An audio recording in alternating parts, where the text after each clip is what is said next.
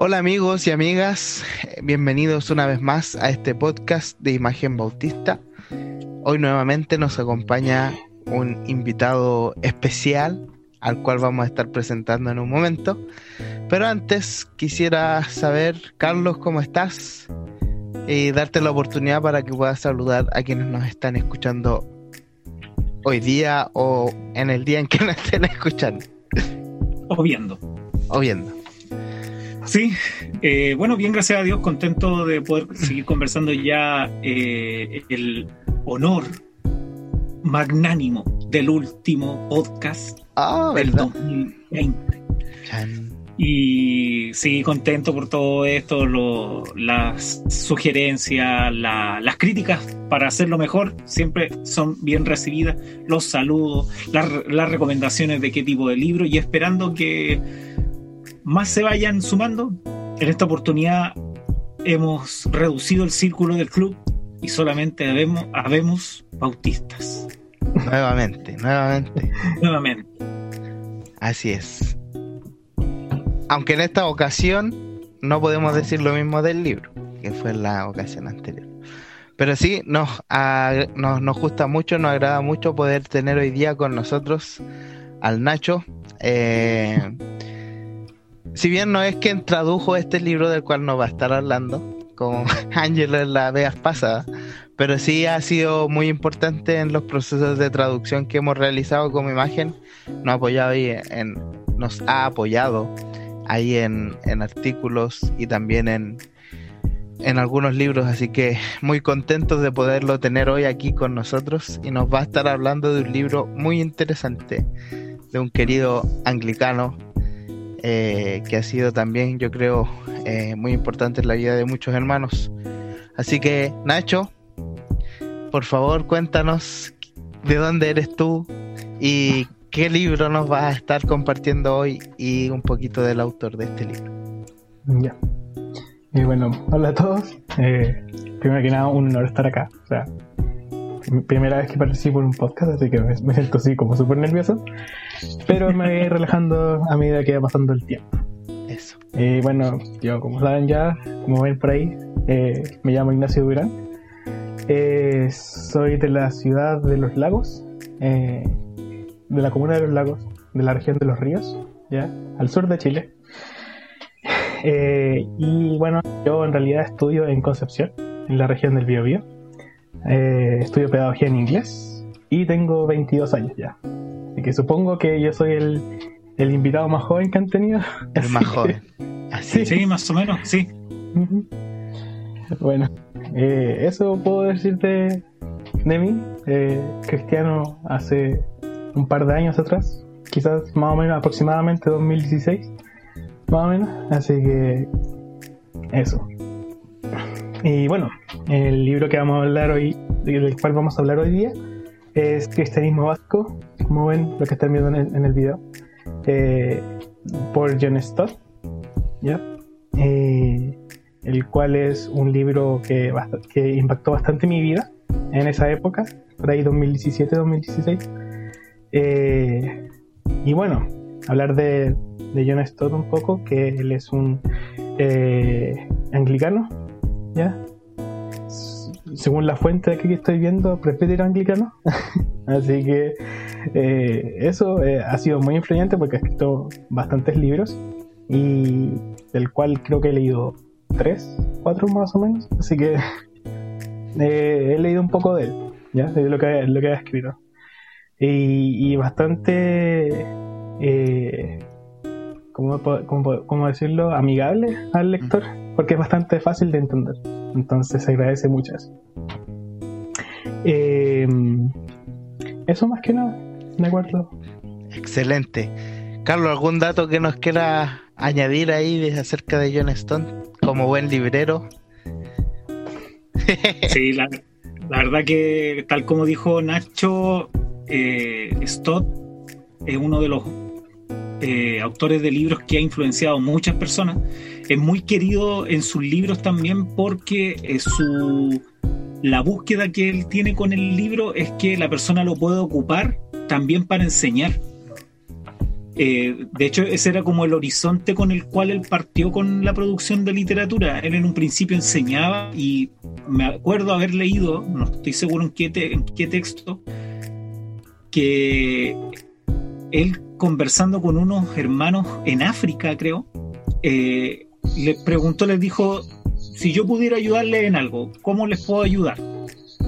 Y él les dijo, mire, si puede producir un material que se pueda ocupar en todas las iglesias para enseñar, para nosotros disipular. Y eso le quedó dando vuelta. Como les digo, lamentablemente no me acuerdo en qué libro sale eso. Me parece que también él lo dijo en una entrevista. Y ahí empezaron a salir todos esos libros. Entonces, en general, por lo menos en mi contacto con las personas que adquieren stock, suelen ser maestros eh, y pastores que buscan cómo ocupar el libro para enseñar. Así que sí, la verdad que eh, es una persona que se ha dedicado a producir ese tipo de materiales. Son muy pocos los libros que son como complejos. Eh, yo me acuerdo de un par que son más complejos que Cristo el Incomparable y las controversias de Jesús. Esos dos me acuerdo, pero la gran mayoría son digeribles y se pueden ocupar perfectamente para enseñar. Excelente. Bien, pues ahí a mí me gustaría añadir también que un, fue un participante muy activo de, de, la USANA cuando hacían ahí las reuniones de, misiones para las avanzadas misioneras eh, protestantes. Así que, no, bien. Un, un muy buen autor nos trajiste, Nacho. Así que agradecidos. ¿Por qué cristianismo básico? ¿Qué es lo que te llamó la atención? qué es lo que marcó tu vida de este libro. Empieza un poco a contarnos acerca del libro y qué, lo trae a este podcast. Ya. Bueno, primeramente lo escogí porque creo que fue uno de los primer, de las primeras ayudas que tuve. Como el Carlos hablaba, en realidad fue una ayuda bastante para poder establecer bien las bases de lo que yo creo. Este caso en Cristo, en cristianismo. Entonces, eh, lo interesante de todo es que va eh, contando todo lo, eh, básico, valga la redundancia del nombre del libro, de lo que es el cristianismo en sí, tocando primero a Cristo, el pecado del ser humano, la, obra que realizó Cristo en la cruz para poder salvarnos y además después al final trae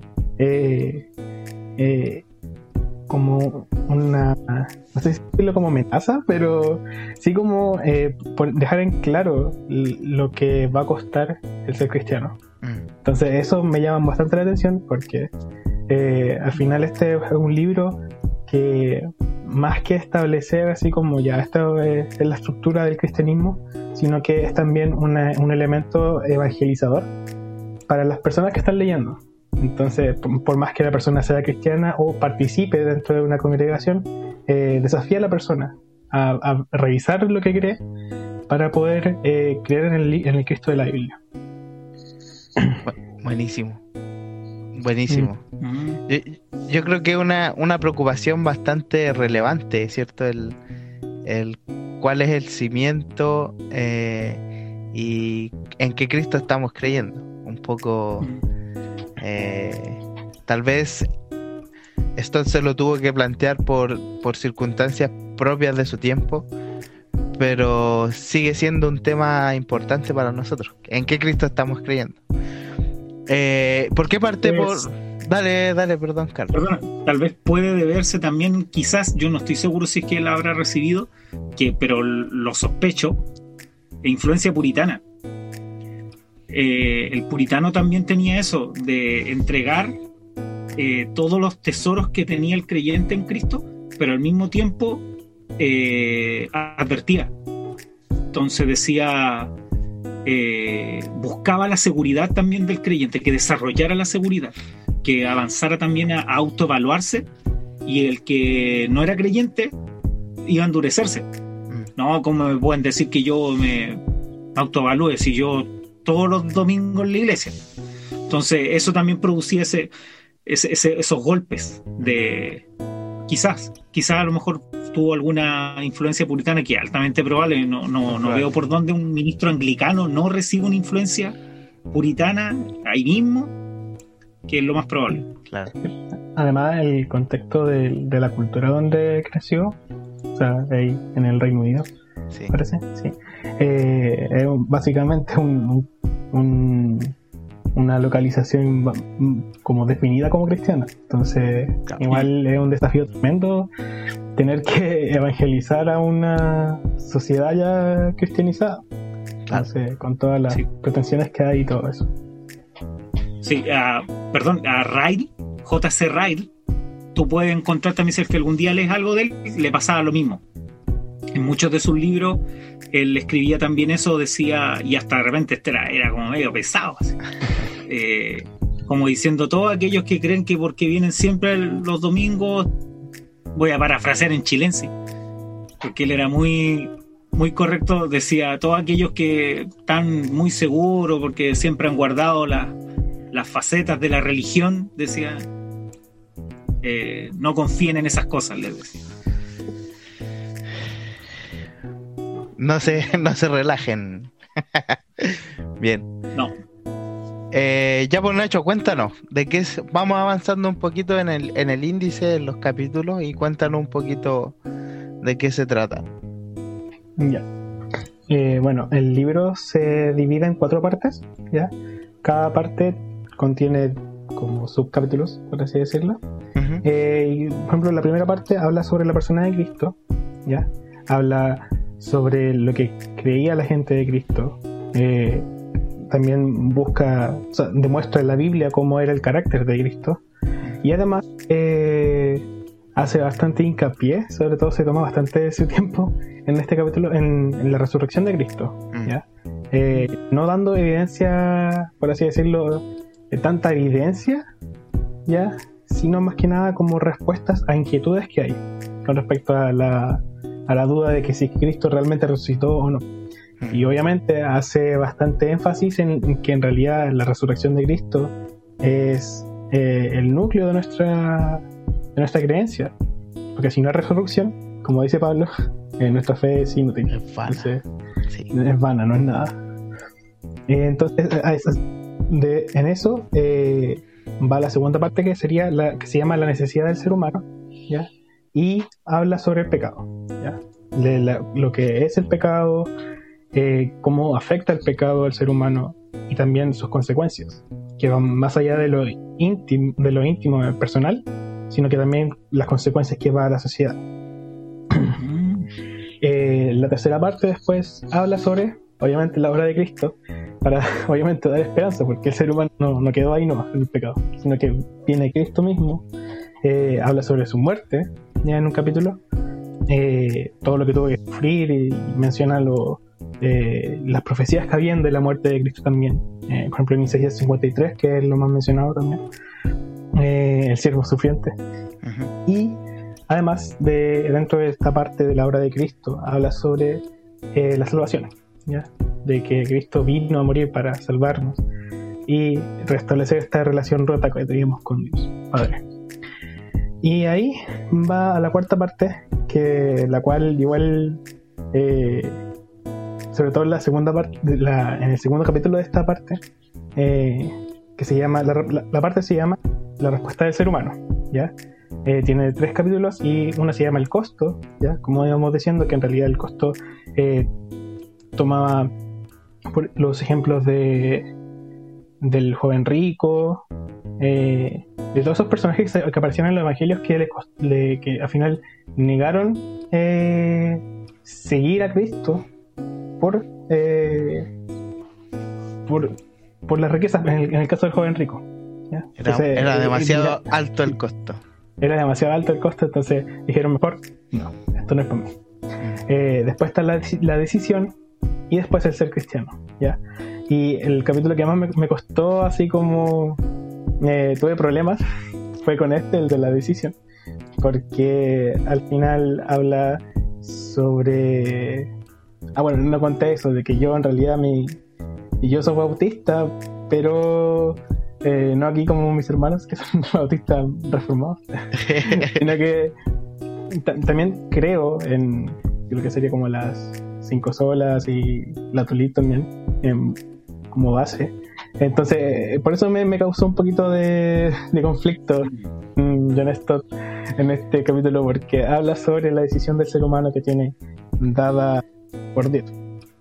Eh, Cristo invita, dice, Cristo invita hasta la puerta y el ser humano tiene la responsabilidad de, eh, de, de aceptar el- la invitación de que Cristo entre a nuestro corazón.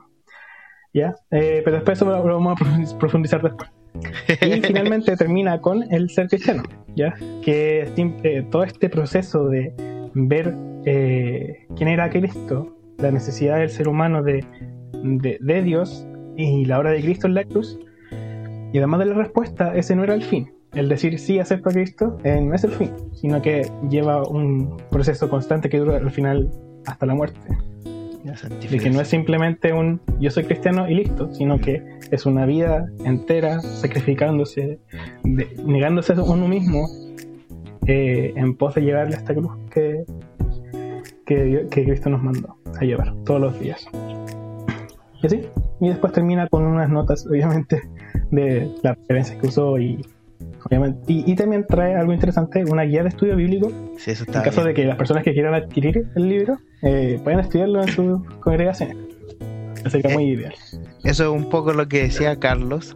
Y me fijé que no solo trae la guía, sino que trae lecturas adicionales para poder complementar. Por ejemplo, en el de la resurrección, ahí viene el, el ya conocidos por todos, eh, evidencia que exige un veredicto de, de McDowell y cosas por el estilo. Eh, genial. Genial. A mí ya de entrada me llama mucho la atención y me agrada que antes de hablar del pecado, hable de Cristo. Eh, es algo que a mí me, me, me llena de alegría porque creo que hemos llegado a una etapa en la cual el pecado está sobre enfatizado y se nos olvida que primero es Cristo o que primero fue la creación y Dios hizo todo bueno y, y nos vamos de cabeza al pecado y el pecado y todo el rato el pecado que no es algo falso, ¿cierto? El pecado está ahí y es algo terrible y, y- y es verdad eso y nos aleja de Dios. Pero lo primero es Cristo, lo primero es su gloria, es su majestad y es su obra perfecta, ¿cierto?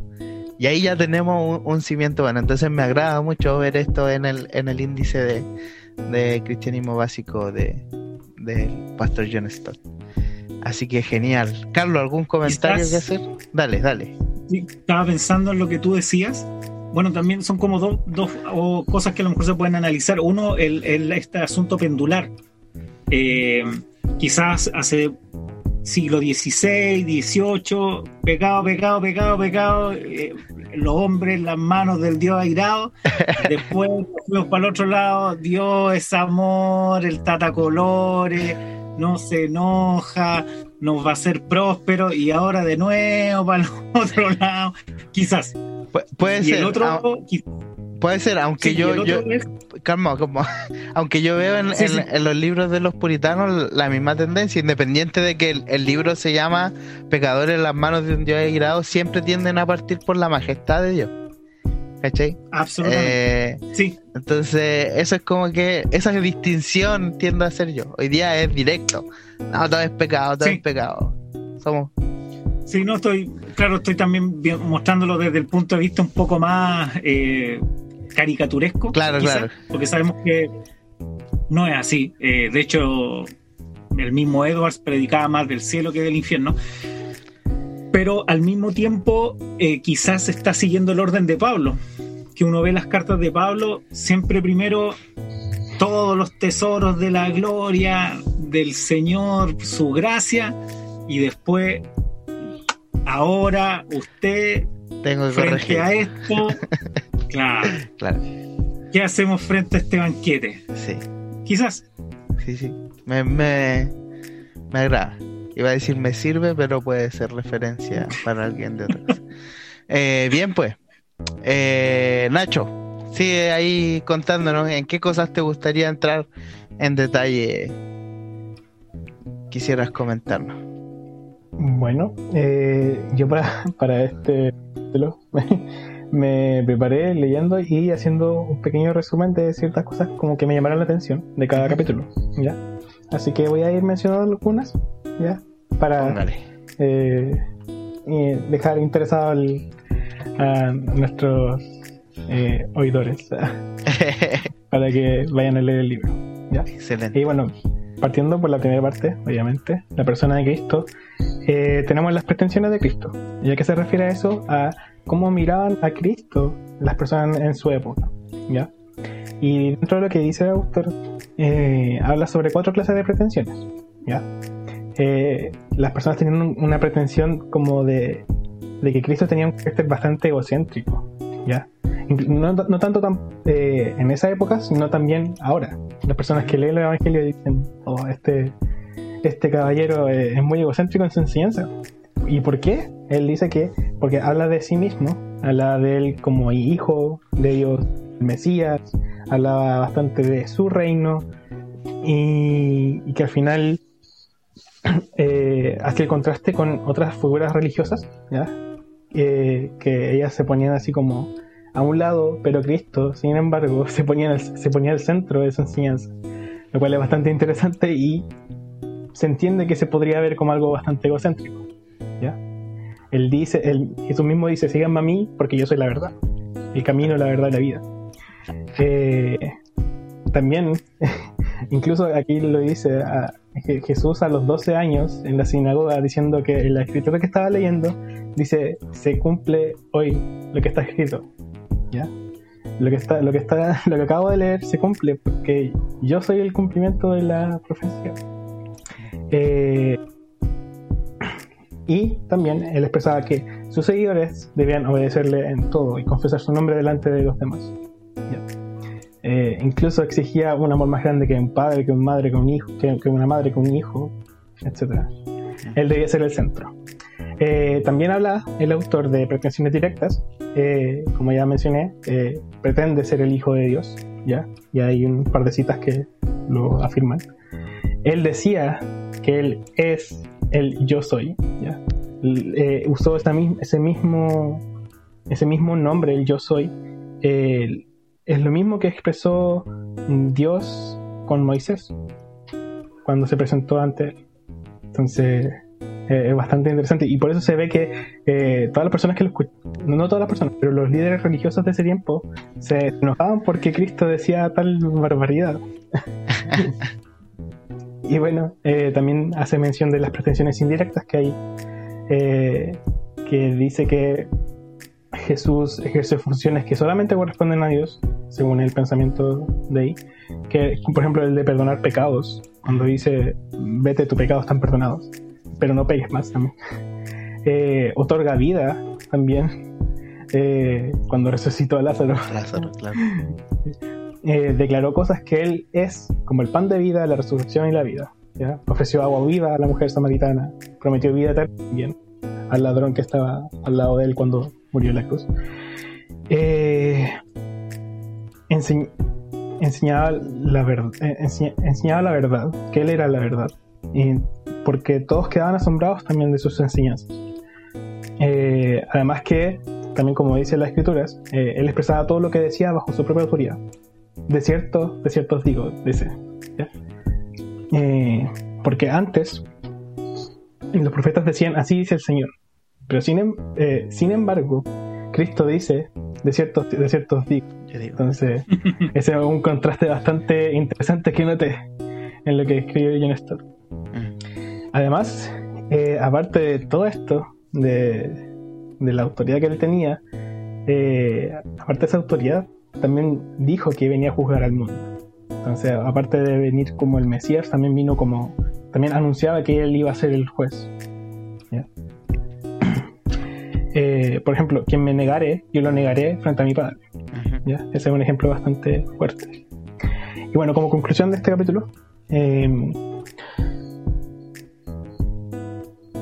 eh, estas pretensiones eh, no, no se mm, no es, complicado apartarlas de la enseñanza de Cristo. Ya.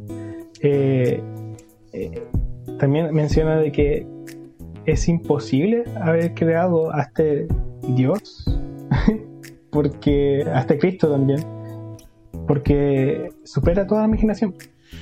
¿quién, quién podría imaginar a, un Dios que. a, a un. a, un ser humano que proclama ser Dios? Eh, eh, diciendo que Él es el centro de lo que predica. Entonces, eso es bastante impresionante. Y además, eh, su carácter respalda todo lo que él dijo. ¿ya? Todo cómo vivió, eh, todo respalda lo que dijo. Entonces, por eso las personas de ese tiempo se asombraban de su autoridad, porque él sí cumplía lo que él decía, sí hacía caso a lo que él mismo predicaba, no como los fariseos. Entonces, es como, como termina este capítulo.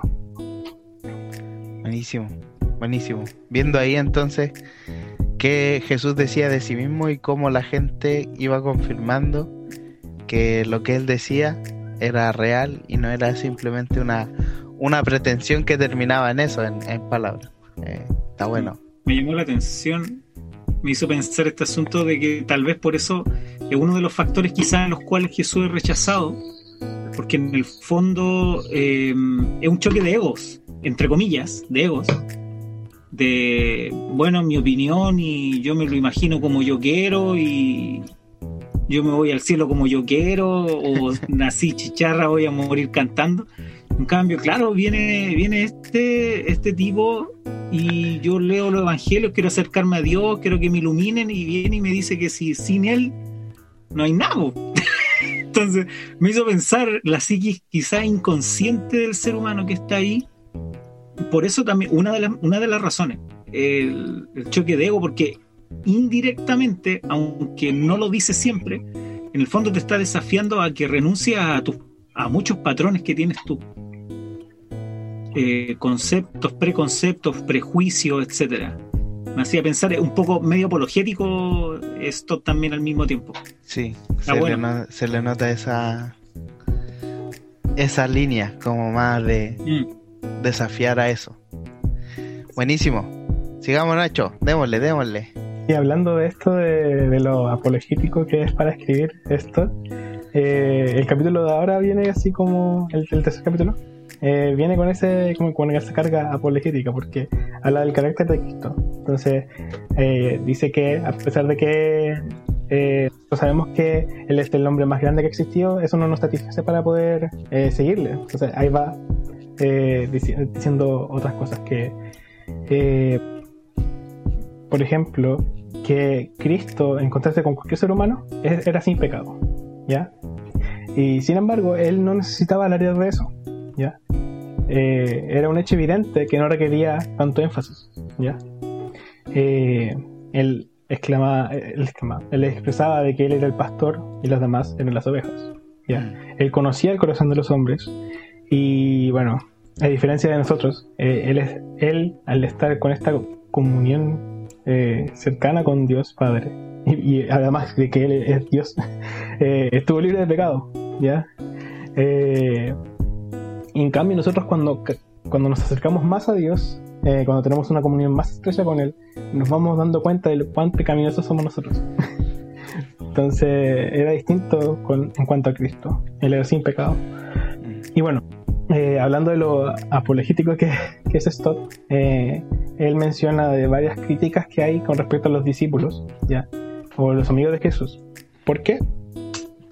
Porque obviamente decían que, los discípulos inventaban todas las cosas o, en realidad eran como era el ser humano imperfecto.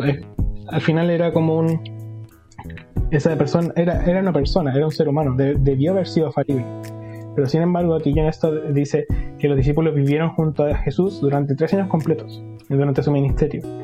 Eh, y ellos eran parte del círculo cercano. Y todos sabemos que cada círculo cercano tiene sus conflictos. Sí. pero sin embargo, ellos seguían siguiéndolo, por así decirlo. Y, y, no podían hacer, no podían decir nada en contra de Jesús porque él era perfecto. Eh, sí. Por lo tanto, los discípulos fueron también enseñados con las doctrinas de los fariseos y, en consecuencia, sabían que todo ser humano era pecador y necesitaba limpieza, pero reconocían, eh, reconocían que Jesús era sin pecado. De hecho, ahora que lo pienso, es, es, cuático ese tema en los evangelios, porque los cuatro evangelistas muestran yayitas de alguno de los discípulos, pero ninguna habla algo malo de Jesús. Es pero poderosísimo eso, o sea, ver cómo ellos no están buscando eh, ocultar lo malo de sus amigos, están siendo honestos, pero en Jesús no había nada malo de lo que hablar. Eh, wow. no lo había pensado. Bien, bien. Claro, si, si quieres hacer un arreglín, eh, no, pues póneme un poquito más inteligente, un poco más grande, ah, elocuente, pero no me muestre, no me muestre la hilacha. Entonces yo arreglaría, eh, arreglaría el cuento, pero claramente sí, los evangelios justamente eso le da, eh, no me acuerdo si era Piper, parece que decía que para él todas esas cosas le daban más autoridad y poder a la misma escritura porque es algo que no haríamos los seres humanos si quisiéramos organizar algo para el dominio mundial, para llevar al mundo al despeñadero de la, del, del apocalipsis conservador. Entonces, no, no, no lo buscaría, al contrario, trataría de colocar a todos fantásticos, extraordinarios, mm. y bueno, y el líder obviamente también, pero los que están ahí, los que están apernados en el poder, justamente no harían eso. Sí. Sí. Eh, bueno, y siguiendo también, que aparte de que habla de los del círculo cercano, también habla de los enemigos de Cristo, de los que lo perseguían, los que difamaban mentiras sobre él. Eh, ellos tenían que incluso llegar a inventar cosas para poder decir de que Cristo era falible. Entonces, y como se ve, como había mucha gente de testigos, nadie veía fallas en él. Entonces, y, toma también como, por, como ejemplo el juicio de Cristo eh, fue mostrado varias veces inocente y no había nada que se pudiera culpar a, él. Llegaron incluso a liberar a, a, Barrabás, a alguien que sí habían visto de que había cometido eh, malos actos y prefirieron liberarlo a él que a Cristo mismo. Mm. Eh, incluso Judas, aquel que lo vendió, quería devolver el dinero que consiguió al entregar a Jesús, porque sabía que entregó a un hombre inocente.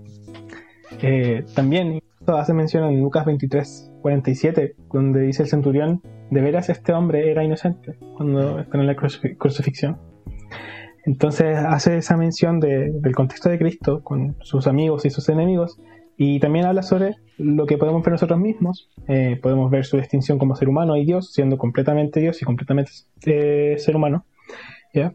Eh, cómo se muestra y cómo es relatado por los que escribieron los evangelios. Como bien decía Carlos, eh, los, los que escribieron los, los evangelios mostraban la hilacha de todos los, discípulos, pero no de Cristo, porque no podían encontrarle nada.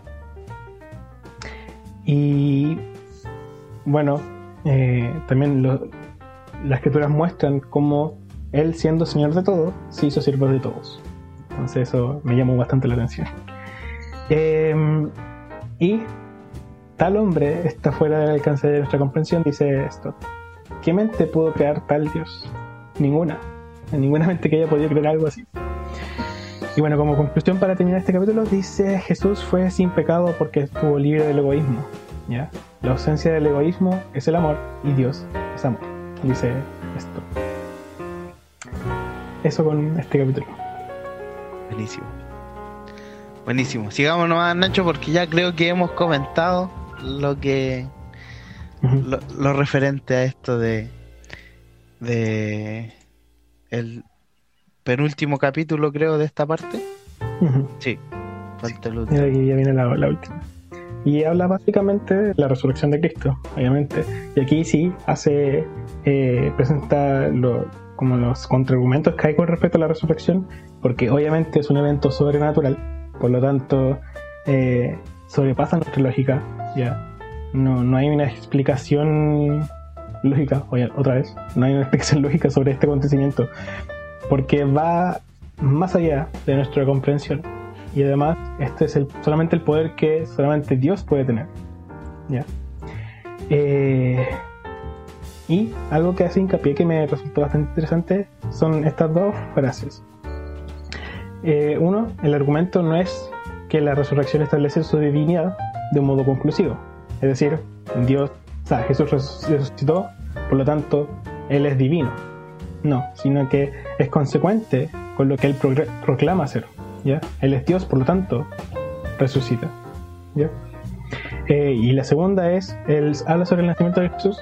¿ya? Hace poco pasamos la, la, Navidad. La Navidad. Entonces, bastante interesante. Es que el nacimiento de Jesús fue natural, pero su concepción fue sobrenatural. ¿ya? Su muerte fue natural, ¿ya? pero su, resurrección fue sobrenatural. Entonces, eso es, bastante bonito. Y bueno, eh, también habla sobre todo lo que hizo fue congruente a su naturaleza, ¿ya? De acuerdo a este principio de, divinidad de Dios, de, Cristo, perdón. Eh, todo era congruente a su naturaleza y no era una consecuencia. Eh, bueno, Jesús mencionó de que la resurrección iba a servir como señal, ¿ya? iba a ser eh, una clara señal de que Él era el, Mesías y, Él era Dios, básicamente. Él es, él es Dios. Y bueno, eh, también esto habla sobre la evidencia recolectada también por estudiosos. Eh, es bastante sólida sobre la resurrección. Y habla sobre cuál es la evidencia entonces. Y aquí habla sobre cuatro acápites, ¿ya? que básicamente se basa en que el cuerpo había desaparecido, ¿ya? Eh, no había forma de, que la gente explicara de que de que no sé, pues, los, discípulos, se robaron el cuerpo, cosas así, porque eh, no había mucha evidencia de que ellos pudieran hacer eso. ¿ya? Habla sobre el, tema de los guardias de la tumba de Jesús, ¿ya? cómo ellos iban a, asustarse por un par de discípulos todos asustados también. Entonces, eso. Eh, además también habla sobre que los lienzos funerarios, ¿ya? Donde, con los cuales envolvieron a Jesús, estaban en orden, estaban allí, eh, por lo tanto el cuerpo eh, no había resurgido, ¿ya? sino que había resucitado. ¿ya? por lo tanto es algo sobrenatural. ¿ya? Y por lo tanto sin explicación lógica en cuanto a lo que es la materia y a nuestro plano de como creación. Y, además como otra evidencia es que el Señor fue visto. Eh, en distintas partes se dice que Jesús estuvo, después de su muerte y resurrección, estuvo andando por ahí. y por lo tanto tuvo testigos. Aparte de los discípulos, tuvo eh, más de 500 testigos, porque también los testigos vieron cómo ascendió. Los 500 testigos vieron cómo ascendió, como dice Hechos en el capítulo 1, creo. Ya. Eh, y también una evidencia es que los discípulos fueron transformados. Y eso eh, eh, aquí me llama bastante la atención, porque los evangelios estaban deprimidos, ¿ya? pero en el libro de Hechos eh, se muestran valientes y dispuestos a entregar toda su vida a aquel que resucitó. Y aquí dice esto de que si fuera por eso, los discípulos todavía seguirían escondidos. ¿ya? Por haber confiado en alguien que no resucitó. Entonces, es bastante interesante eso. Eh, también habla del ejemplo de Pedro y Santiago. Santiago siendo su hermano, que incluso él mismo eh, escribe después también eh, una carta. Mm. Y bueno, finalizando este capítulo, resumiendo la primera parte, dice que durante el capítulo de, de, este, de esta parte se ocupó sobre la investigación crítica de la personalidad más cautivante de la historia. ¿ya? Es decir, un modesto carpintero de Nazaret que llegó a ser un eh, aldeano predicador, pero que sin embargo murió como un criminal. ¿ya? Mm. Y resucitó. ¿ya? con eso terminaría la primera parte del, del libro. No, buenísimo. Bien, bien apologético eh, Stott en esta primera parte ahí para mostrarnos la confianza segura que tenemos en Cristo como Dios y hombre que vino a hacer una obra por nosotros. Genial. Parece espectacular. Espectacular. Buena. Bien, pues sigamos entonces eh, dando unas pinceladas en los capítulos que vienen. Eh, vendría el tema de la necesidad del ser humano, que tiene que ver con esto de el pecado que estuvimos conversando al principio un poco, Nacho. Sí, para hacerlo más, más rapidito. Eh, porque, Sí, también para ah, que, para que dejarlos con, con ganas. Con ganas. Sí, Sí, sí. Oye, sí. eh, voy a resumir más el resumen que hice. Eh, y bueno, por lo tanto, en la segunda parte se llama la necesidad del ser humano y habla sobre el pecado. ¿ya? Eh, este tiene dos capítulos. Sí, dos capítulos. Dos capítulos, sí. Y al final, el capítulo 5 y el 6 hablan eh, la realidad y la naturaleza del pecado. ¿ya? Eh, habla sobre quiénes somos nosotros. ¿ya? Somos seres caídos. ¿ya? Eh, partimos como seres creados por Dios sin pecado, pero al final Adán y Eva pecaron y nos condenaron a todos, básicamente. ¿ya? Y, y al final, aquí dice una frase que saqué: el pecado no es un cómodo invento de los ministros religiosos que quieren mantenerse su puesto, es un hecho universal de la experiencia humana. ¿ya? Aquí, así que por lo tanto, esto aquí nosotros como cristianos no nos beneficia que las personas sepan de que son pecadores, porque al final nosotros decimos que todos somos pecadores ¿ya? y que necesitamos a Cristo. ¿ya? Ah, y habla también algo interesante que por más modificada que quieran hacer a la sociedad, la gente no puede evitar el mal que está entre nosotros. ¿ya? Y esto eh, me hace pensar bastante con nuestro contexto actual, de que en realidad lo que yo veo hoy en día, como parte de mi generación, ¿ya? en la generación más joven, ¿ya? ¿qué pasó? para no ofenderlo, para ofenderlo Está bien, está bien. eh, que al final veo en mi generación un ánimo de querer modificarla, de, de hacer muchas leyes, ya, que abarque todo. Eh, sin embargo, eh, la gente espera de que esto sirva, que estas nuevas leyes sirvan para que la maldad disminuya. Pero no tiene esta concepción de que el ser humano, por más leyes que les ponga, va a seguir y va a seguir corrompiendo, porque, porque es corrupto el ser humano. Ajá. Entonces, me acuerdo que una vez en el, en el GBU, eh, el Grupo Bíblico Universitario, acá en Chile, eh, una vez hablamos del, de. Justo era el, el año pasado, a finales del año pasado, eh, por el tema del estallido social, eh, di un tema sobre el, que la corrupción, el, el tema que di se llama el- la corrupción más allá de la política. Entonces hablaba eh, básicamente lo mismo. ¿ya? Y de hecho creo que saqué inspiración de este libro, parece, no me acuerdo. Eh, porque al final el pecado abarca todas las áreas y además es algo inerte en el ser humano caído. Sí. Entonces, Y desde ese Eso- día nunca más me invitaron. de hecho lo más gracioso es que ese fue el último núcleo del año y por lo tanto después de que terminó las clases y todo eso, no nos juntamos más presencialmente. Así que fue el último. Pero bueno. Sí, sí. Es, es- es bien, es bien interesante ese tema del- de, la universi- universalidad del pecado porque a veces nosotros hemos mantenido esta idea de que eh, los adultos son malos nomás y porque la sociedad lo hace volverse malo, pero me acuerdo que siempre que conversaba con los maestros de escuela dominical yo les decía, piensen en, los niños que conocen, en los bebés que conocen.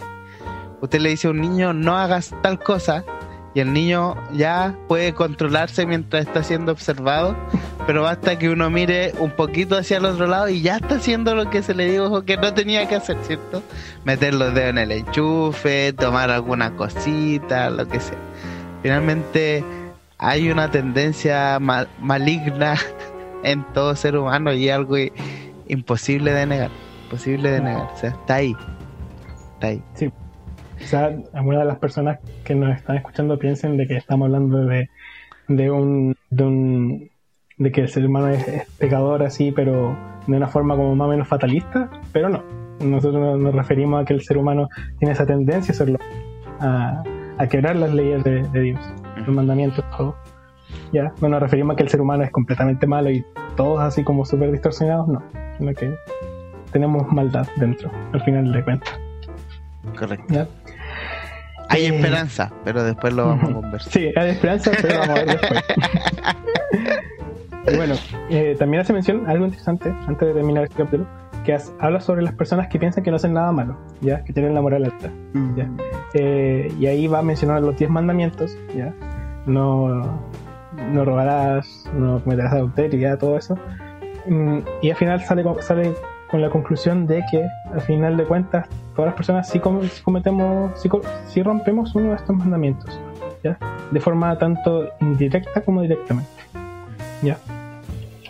Eh, y ahí he hablado del pecado como omisión y el pecado como transgresión de la ley, ¿ya? Entonces eso es algo que para que ustedes vayan a leerlo. Buenísimo, Es bastante interesante. Ya. Y pasando al segundo capítulo de esta parte, habla sobre las consecuencias del pecado. Y para darle una pincelada, pincelada eh, habla sobre eh, que la consecuencia del pecado, por ejemplo, efectuado por Adán y Eva, fue la separación con Dios. ¿ya? Nosotros fuimos separados de la presencia de Dios y al final creó un abismo entre Dios y el hombre pecador. Hace la ilustración del tabernáculo y del templo ¿ya? Donde está el velo que separa el del lugar santo al lugar santísimo, ¿ya? Hace ese ejemplo. Y también habla sobre, siguiendo más adelante, habla sobre el infierno, de que es una realidad terrible, ¿ya? Nosotros no predicamos esto por gusto, ¿ya? Sino porque sabemos que es una realidad, ¿ya? Y también, eh, como tanto en la época en la cual escribió, también estaba este tema de que en realidad hay gente que no creía tanto en el, infierno, y nosotros actualmente también tenemos gente que predica de que no hay infierno y todo eso, ¿ya? Eh, pero nosotros sabemos que el infierno es real, ¿ya? Eh, y también habla sobre que las consecuencias del pecado es que crea un vacío en el ser humano, ¿ya? Tenemos un vacío de Dios. Y ese vacío solamente Dios lo puede satisfacer, ¿ya? Eh, ya, y también habla sobre las, consecuencias de la esclavitud, ¿ya? De la esclavitud del pecado que al final nos ata y estamos eh, ahí con los lazos eh, del pecado. ¿ya? Y habla sobre eso también. Eh, ah, y menciona también el conflicto con los demás, ¿ya? Que al final hay discordia por todas partes. Lo podemos ver evidentemente ahora con nuestro mundo más glo- globalizado, que hay montones de peleas por todas partes. ¿ya? Sobre todo este año, también se vieron un aumento de, de conflictos. De conflicto Sí, y no, y interpersonal. no solamente, claro, y no es que sean nuevos, en realidad ahora los vemos casi todos. Sí. El mundo se volvió plano y estamos en una caja transparente.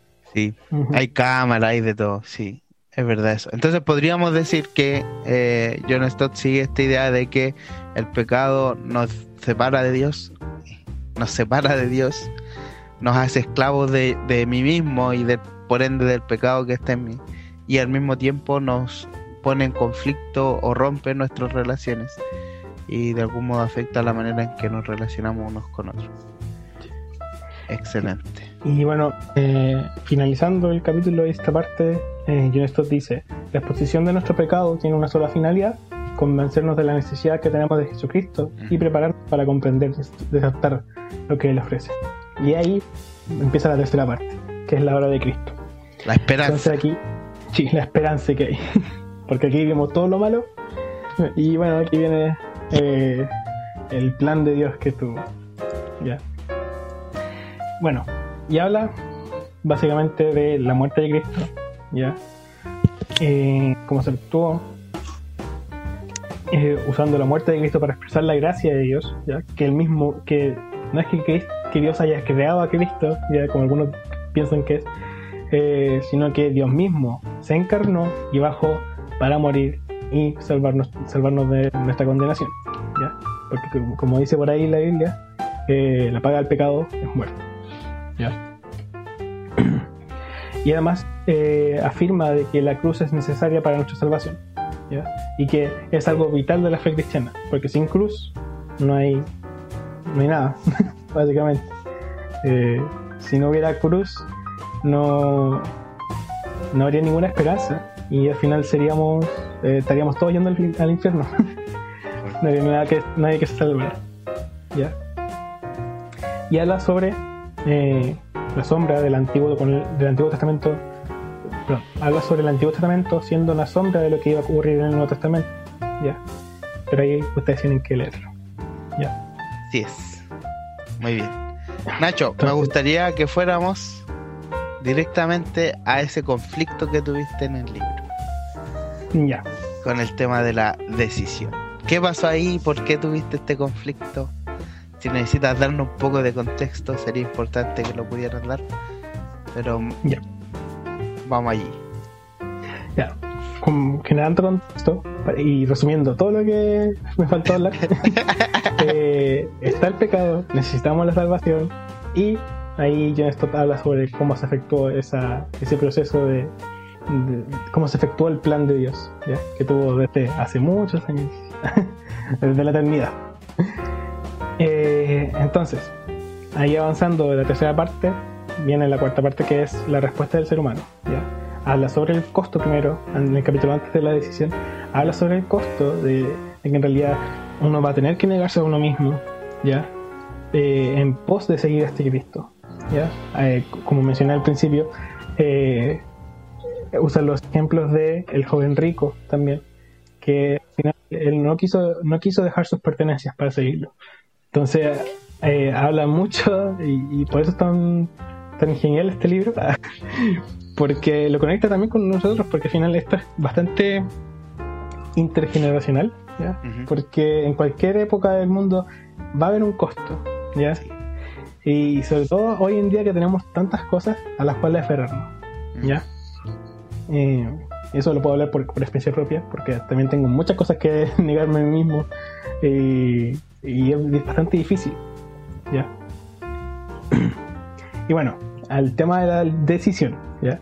Eh, obviamente, aquí hace referencia, aquí habla el, el pastor, que toda persona es responsable de seguir a Cristo, ¿ya? Y eso yo lo creo, y todos deberíamos creerlo, ¿ya?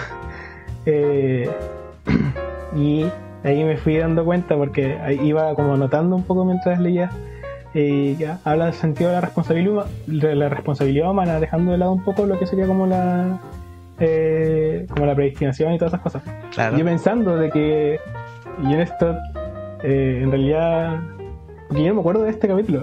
Es muy loco porque yo leí esto hace muchos años o sea no hace muchos años pero hace bastantes años y no me acordaba de este capítulo. Y ahora que lo leo me pareció muy extraño Eh, pero tiene una, una visión más libertaria por así decirlo ¿ya? de que el ser humano es libre de escoger ¿ya? Eh, y usando el versículo eh, de Apocalipsis aquí que yo estoy en la puerta y, y estoy en la puerta y no me acuerdo cómo sigue Y ya. y llamo sí y aquel que abriere algo así eh, Cenaré con él con él. y él conmigo. Sí.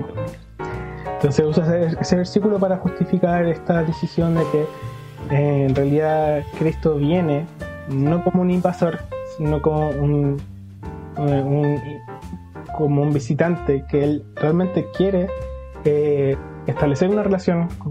ahí, en el capítulo habla ya más eh, con el lector, ¿ya? No hace como una exposición, sino que habla más con el lector, invitándolo a que acepte este mensaje. De todo lo que habló el, au- el autor, eh, él al final termina con la invitación, ¿ya? Y usa esta, esta misma imagen de Cristo, ¿ya? De que Cristo viene y nos pregunta si realmente queremos seguirlo, ¿ya? Y bueno, eh, el conflicto que tengo ahí eh, es más que nada porque yo no concuerdo con eso, ¿ya? Lo deja bien claro. Y, y en realidad, mm, yo lo que todo lo que leí anteriormente estoy súper com- completamente de acuerdo, ¿ya? Pero, sin embargo, este- al llegar a esta parte, eh, no estoy de acuerdo. Sin embargo, yo entiendo, entiendo el propósito de esta de, de este capítulo, ¿ya? ¿Por qué? Porque al final este eh, libro yo lo vi más que nada como una evangelización, ¿ya?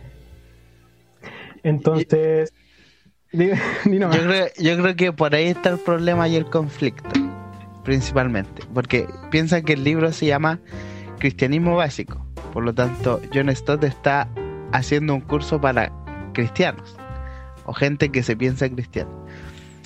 Y lo interesante de lo que algo ahí eché una mirada rápida es que John Stott tiene claro que esa frase de Jesús a la puerta fue escrita a una iglesia, a la iglesia en la Mm. Odisea. Por lo tanto, eran Menciona. personas que se decían a sí mismas cristianas. Él no está hablando de personas no creyentes que no tienen ningún conocimiento de Cristo y que yo en las calles le estoy gritando vengan y arrepiéntanse. Él está hablando de cristianos profesantes que están viviendo como si fueran ateos o como si fueran gente sin Dios.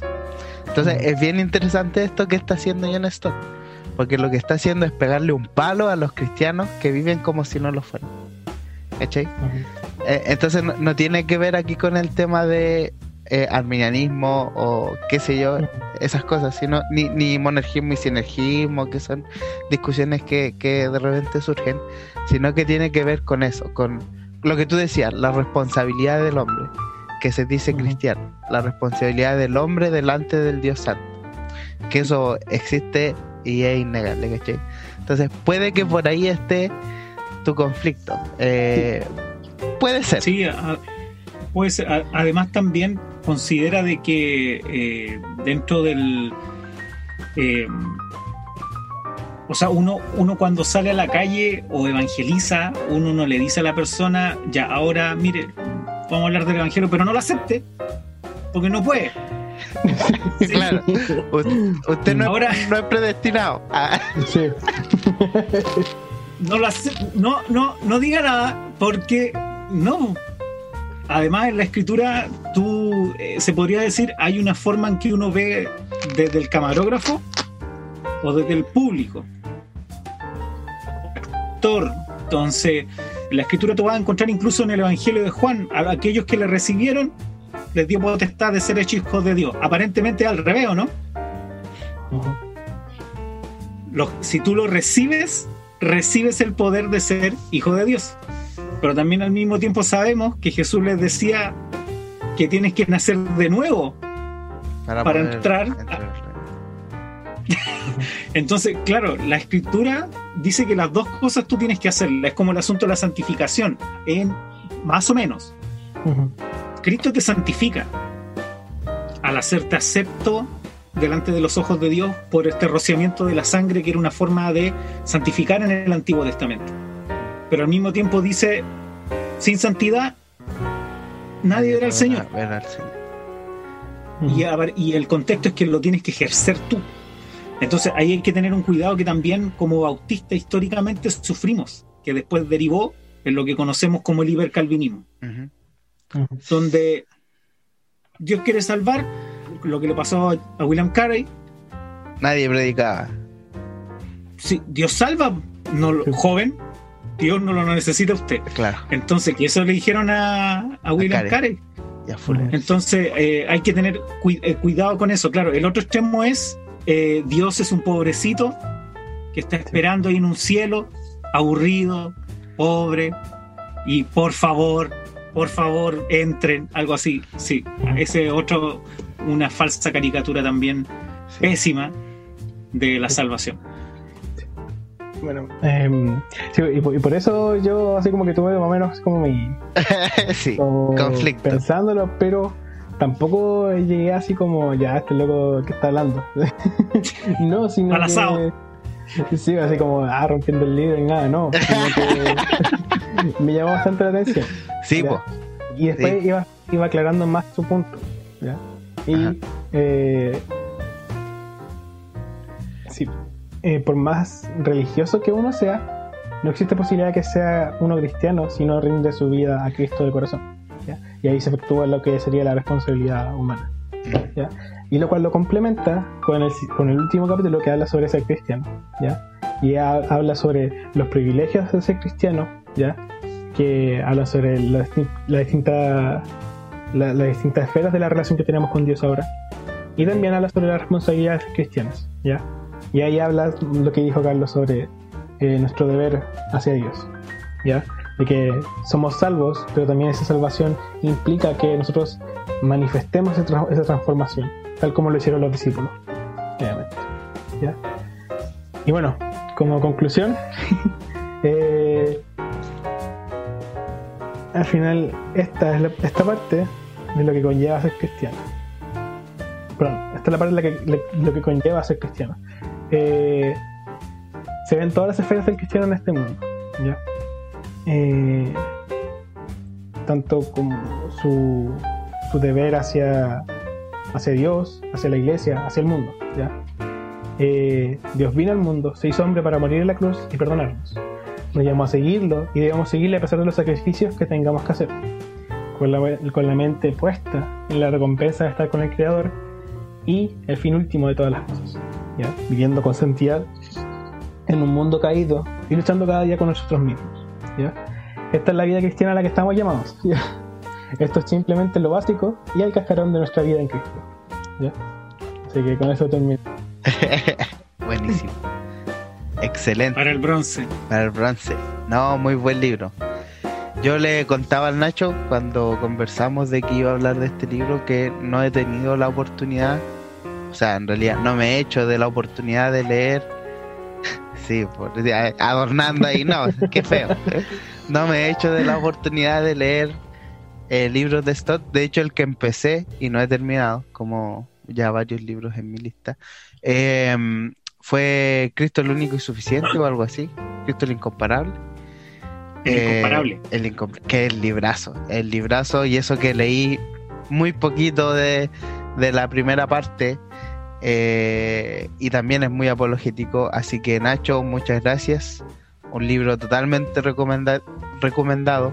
Como ven, si quieren hacer algún estudio con, con algún grupo de la iglesia o qué sé yo, está pero preciso el libro. Obviamente, como le pasó al Nacho, es bueno siempre leerlo y ver qué cosas pueden generarlos, quizás algún tipo de ruido o, cosas que necesitemos eh, modificar o adaptar más o menos a nuestro a nuestra fe, a nuestro credo, digámoslo de alguna manera. Eh, pero es importante que están estos materiales para poder trabajarlo y para poder edificar la iglesia. Así que muchas gracias, Nacho. Eh, ¿Por qué recomendaría este libro a, a nuestros hermanos que nos están escuchando en el podcast? Pensando que la mayoría son chilenos, pero también hay varios eh, latinos hispanohablantes de, de nuestra querida América. Bueno, eh, lo recomendaría porque al final, en mi contexto autista, eh, es difícil escuchar eh, algo tan conciso como o, leer algo tan conciso como lo que lo que, lo que expresa este libro, este autor. Entonces, eh, hace pucha, porque yo a pesar de que soy cristiano hace un par de años atrás, ya, yo en realidad soy nacido y criado en una familia cristiana. Sin embargo, no, no, no sé si nunca puedo escuchar, pero sin escuché este evangelio explicado de esta forma. La primera vez que lo escuché fue de mi hermano mayor, que él predicó sobre una vez sobre el libro de Ruth y ahí metió el evangelio. Entonces, y es porque ahí está el evangelio. En el Antiguo Testamento también está el evangelio. Entonces, eso fue bastante interesante y algo que, bastante, que impactó bastante mi vida en, ese, en esos años de adolescencia.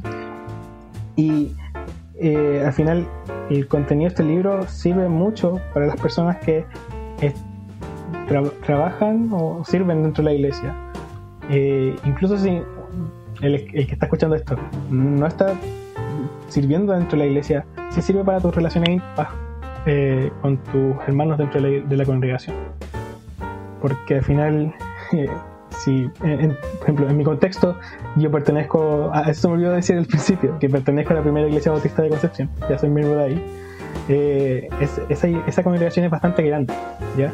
Tiene muchos miembros. Entonces, los pastores no pueden estar eh, en cada, conversando con cada persona ahí, ¿ya? Porque es complicado. En cambio, nosotros tenemos como la responsabilidad de ser, eh,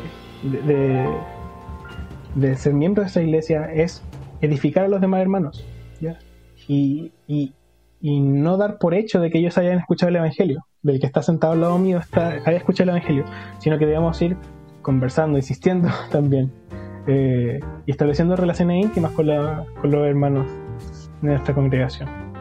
Porque al final eh, me acuerdo una vez que conversábamos sobre esto con los chicos de la iglesia, que eh, era bastante como decepcionante estar en, en, las bancas porque sabemos que eh, la mayoría de las personas que están sentadas alrededor de nosotros están yéndose al infierno, porque en realidad no son cristianos, son, son pura chaya, ¿no?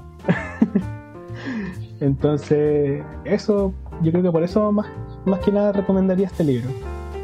Para que se aseguren de que en realidad las personas que estén a su lado no se están yendo al infierno. Siendo bastante, bastante claro. Explícito. Explícito. Sí. No, bueno, eso. eh, bueno, lo hemos conversado en otros podcasts. No, no, no somos consumidores en la iglesia, sino que somos miembros de un cuerpo y estamos también para servir ese cuerpo. Así que, bien, excelente pensamiento para compartir ahí. Carlos, ¿algo más que decir respecto a este book, a este libro?